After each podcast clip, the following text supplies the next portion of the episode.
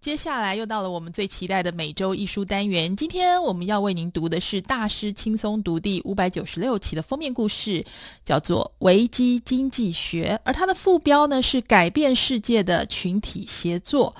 ”（Wikinomics）。How mass collaboration changes everything。它的意思就是说，群体协作如何改变世界。事实上，这本书非常的重要，而且我个人也非常喜欢这本书哦。它包括亚马逊网络书店的排行榜畅销书，还有许多的书评都是给它好评的推荐。它告诉我们呢，这个危机经济学，事实上呢，就是这种群体协作的经济学呢，有四个关键、七种创新模式跟八个应用方法，真的非常实用。而它的封面故事的概念就是说呢，过去肯定没有人想过，全世界所有人可以一起共同撰写一套世界百科全书，维基百科却做到了。参考维基经验，我们相信有更多来自群众智慧的创新模式将会持续发生。而主题刊板告诉我们呢，维基百科不只成功示范了网络时代的知识汇整工具，也颠覆了传统的分工合作模式，证明开放的分享、沟通跟协商。机制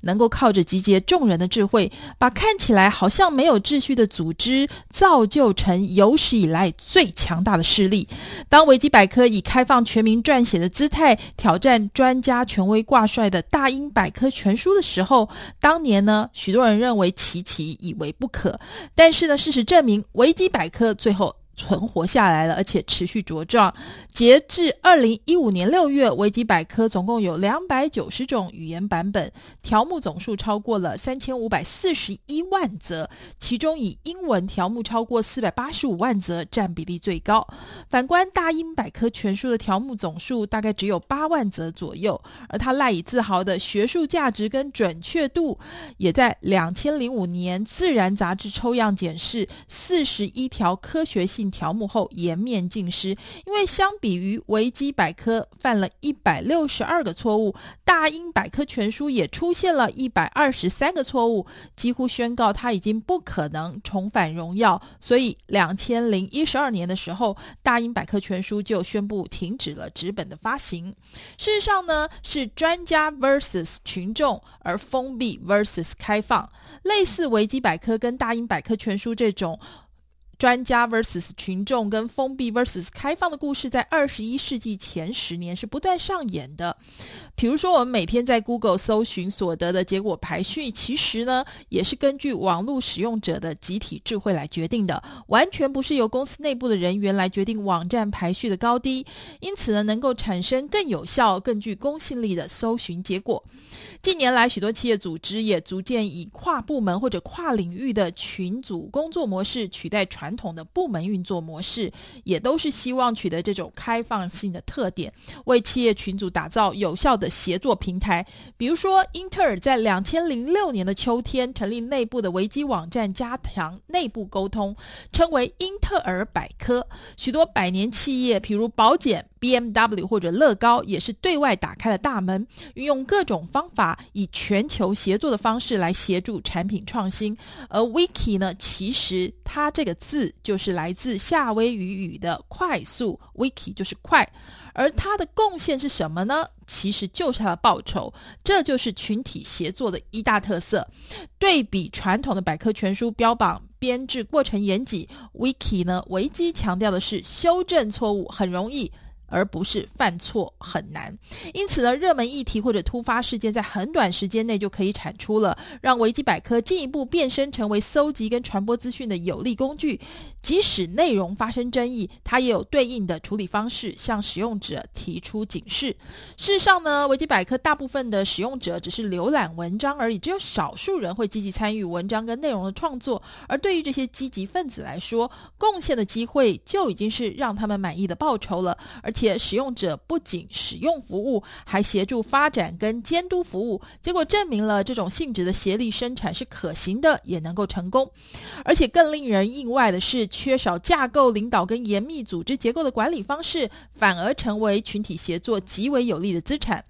如果组织结构仍够仍旧习惯由上而下的指导方式，协作就不会发生。这也是为什么维基百科创办人吉米·威尔斯只专注在维持维基百科的健全。发展，不插手其他管理的细节，让维基社群完全自主发展，从而创造出这场全世界最强大的群体协作。你敢不敢放手试试呢？接下来我们来看呢，就是维基百科呢，其实有许多的重点，它有经济学有四个。关键概念，因为呢，二十一世纪的新品种商业组织正在兴起。这些公司创造价值的方式是向全世界敞开自家大门，而不是秘密行事，邀请任何人，也就是所有人协力合作，而不是试图雇佣以及留住最佳人才。而且呢，这样子的行为也才像是真正的全球性企业。所以，我们来看这个关键概念的第一个概念，叫做同侪生产。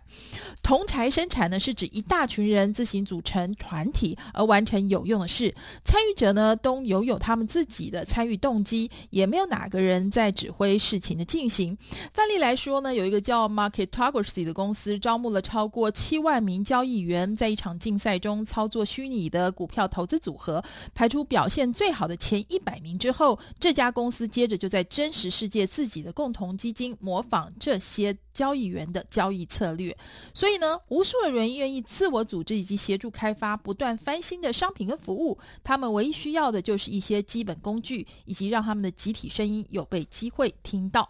接下来呢，第二个危机经济学的关键概念是开放边界。保持开放的意思就是让其他人过来使用你的成果，作为他们打造自己产品跟服务的基础。范例是宝检不喜欢任何非自行开发的事物，在两千年的早期，这家公司的销售额下降非常的多，所以呢，他的执行长建议了一项行动，要让宝检百分之五十的全新创新来自公司的外部。接下来看维基经济学的关键概念三，就是分享。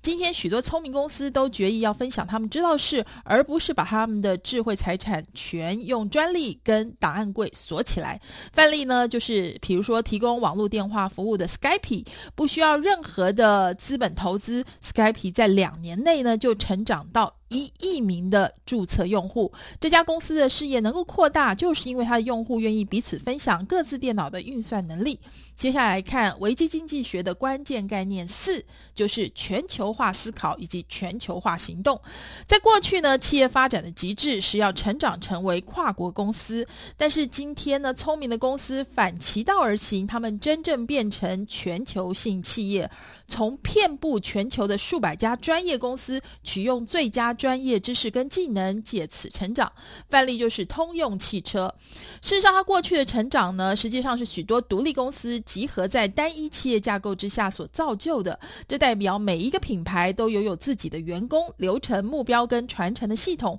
因为有非常多重复的努力，它也产生了过多的成本。通用汽车呢，目前正处于改变上述所有一切的过程当中。方法是开发一种最佳的经营模式，它会被用来将所有通用汽车的活动连接成无缝的全球营运。接下来呢，我们要来看以维基经济学为基础的七种成功新模式。第一种呢，叫做同柴生产者。同台生产者呢，就是高度分散的志愿者一起工作，以共同协力的方式致力于生产某样东西。比如说，就是维基百科，它的创办人吉米·威尔斯跟五名员工管理，其他所有一切都是由志愿者完成。他们可以提交文章、修改以及编辑既有的文章，甚至也会整理资料。同台生产的关键优势包括：你可以利用外部的人才，跟得上你的使用者，会让你在你的领域当中持续最尖端的新开发；还有参与同侪生产网络，会提高对你的附加产品的需求。另外，同侪生产者网络降低新产品开发的直接成本；还有同侪网络能够转换竞争的焦点。另外，开放式协作会减少潜在的所有权争议；还有参与同侪网络呢，可以建立社会资本。接下来我们要看危机经济学新模式二，就是创意市集。创意市集呢，是让公司张贴他们目前有问题的科学挑战之处，而且提供奖金、现金奖励给任何能够提供更加解决方案的人。比如说呢，有一个叫做 Innocentive，超过三十五家的财富五百大企业在这个网站张贴问题，而且提供解决方案的现金奖金。双向运动的创意市集。一方面，拥有广泛的专利组合跟其他智慧财产的公司得以透过这些资产创造营收；反过来说呢，公司张贴他们的问题，邀请其他人来解决，这也是取得来自全球的想法。发明跟科学专业知识。接下来我们来看危机经济学的新模式三，就是生产性消费者。什么叫做生产性消费者呢？他们是积极参与创造他们想要购买产品以及服务的顾客，这比克制化或者个人化还要更进一步。比如说呢，这个产品叫做乐高机器人，使用者呢可以编写城市的机器。积木和机器人，为了拥抱以及鼓励生产性消费者，以下呢是一些你可以考虑做的事。尝试提供他们开发者工具箱，还有不要认为你真正的业务是交付完成品，你必须要当做是在提供创新的基础架构，还有让顾客的参与变得有利可图。接下来我们要看的是危机经济学的新模式四，叫做新亚历山卓人。许多公司呢，包括 Google 在内，跟例如哈佛、牛津跟斯坦福这些机构的图书馆专家，目前都在扫描成千上万本的书籍，以创造人类知识的。终极数位图书馆配备了一座包括某个主题所有已知一切的虚拟图书馆，所以我们可以期待看到的是全世界科学社群跟社团的兴起，他们将结合起来，专注于解决包括全球暖化、艾滋病跟癌症这些特定问题。另外，还有过去因为地理位置处于边缘的人，更加可能参与科学发现。范例是人体基因体计划，为了描绘完整的人类基因体的协同努力。接下来我们来看危机经济学的新模式五，叫做参与平台。最常见的状况就是公司透过应用程式界面 API 开放外部对公司的软体跟资料库的存取。范例是英国的公共广播公司 BBC，他们邀请了网页开发者使用他们的新闻、气象跟交通资料。接下来看危机经济学新模式六，叫做全球化。生产基地。在网络时代呢，知识的分不意味着大型制造工厂不一定是最佳的进行方式。